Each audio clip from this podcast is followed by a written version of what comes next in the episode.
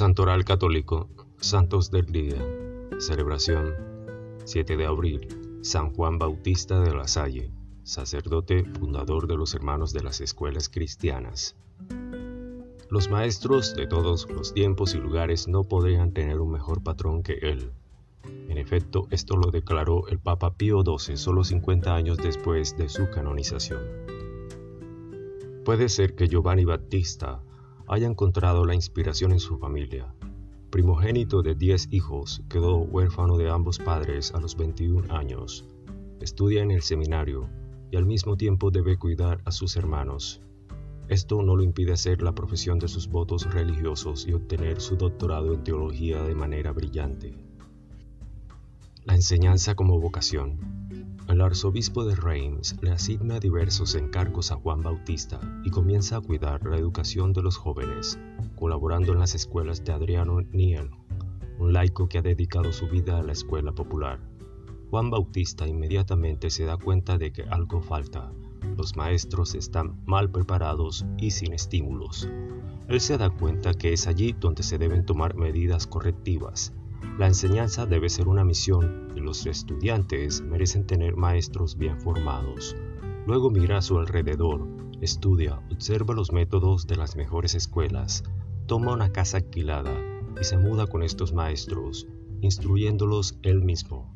Les enseña que las lecciones ya no deben ser individuales, sino colectivas, prefiriendo la organización de escuelas en clases, da prioridad a la lengua materna, el francés, en comparación con el latín en el aprendizaje de lectura. También presta atención a las necesidades morales y no solo culturales de los maestros. La misión de los hermanos mayores. La multitud de maestros que se reúnen en torno a Juan el Bautista son laicos y no sacerdotes, aunque sí él va desarrollando la idea de que deben dedicar sus vidas enteramente a sus estudiantes, deja de casarse y tener una familia. Por eso lo viste con una sotana negra y una pechera blanca, un manto y suecos campesinos, y les ofrece una primera regla de vida que comenzó a escribir en 1685. Casi diez años después fue elegido superior de los hermanos de las escuelas cristianas, la congregación que fundó después de ese primer experimento. Nace así la primera congregación formada completamente por maestros varones que permanecen laicos, porque Él quiere que sean capaces de instruir no solo en la fe, sino también en el conocimiento y las profesiones. Con ello alcanza algunos objetivos pedagógicos importantes, le da importancia al método simultáneo en la enseñanza primaria que será gratuita en las escuelas fundadas por él. Organiza escuelas vespertinas y dominicales para jóvenes trabajadores e inventa el antepasado de la enseñanza moderna en los campos técnicos, comercial y profesional.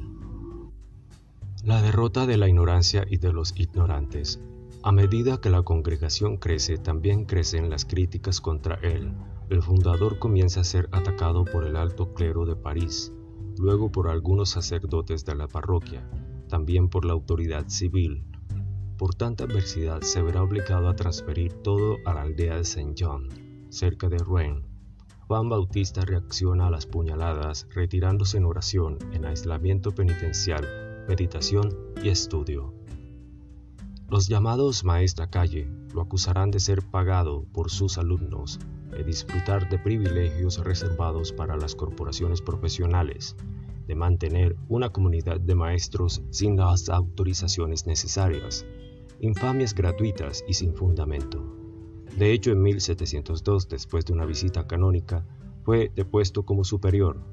Reaccionó diciendo, Si nuestro instituto es la obra del hombre, no puede dejar de caer, pero si es obra de Dios, cualquier esfuerzo para destruirlo será en vano.